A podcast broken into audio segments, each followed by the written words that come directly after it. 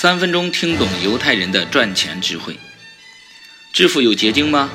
成功大师拿破仑·希尔的回答是肯定的。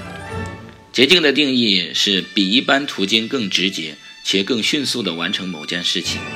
走捷径的人一定要知道自己的目的地，他必须走出去，不论中途遇到任何障碍，都必须继续下去，否则永远达不到目的地。致富的捷径只有简单的一句话。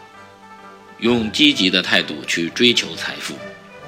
当你确实以积极的态度思考，自然会有所行动，达成你所有正当的目标。乔治·哈姆雷特曾在伊斯诺州的退伍军人医院中疗养。他的时间很多，但除了读书和思考之外，能做的事情并不多。他懂得思考的价值，他对自己充满信心。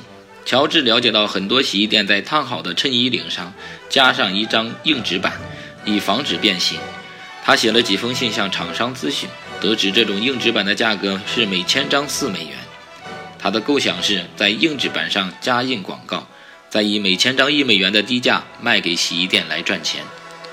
乔治出院后立刻着手行动。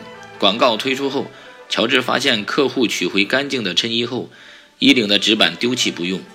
他问自己如何让客户留住这些纸板和上面的广告。答案闪过他的脑际。他在纸卡的正面印上彩色或黑白的广告，背面则加印一些新的东西：孩子的着色游戏、主妇的美味食谱或可以全家一起玩的游戏。这一招挺灵。有一位丈夫抱怨洗衣的费用激增，他发现妻子竟然为了搜集乔治的食谱，把可以再穿一天的衬衣送洗。乔治并未以此满足，他野心勃勃，要让自己的事业更上一层楼。他把每千张一美元的纸板寄给美国洗衣工会，工会便推荐所有的会员采用他的纸板。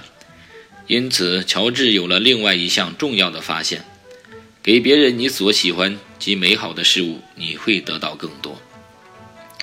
缜密的思考和规划为乔治带来了可观的财富。他认为，一段独处的时间正是招来财富必要的投资。乔治这样说：“不论你是谁，不管年龄大小、教育程度高低，都能够招来财富，走出贫穷。各行各业的人士都不要低估思考的价值。躺在床上也能思考，即使你躺在医院的病床上，研究思考及规划，也能致富。”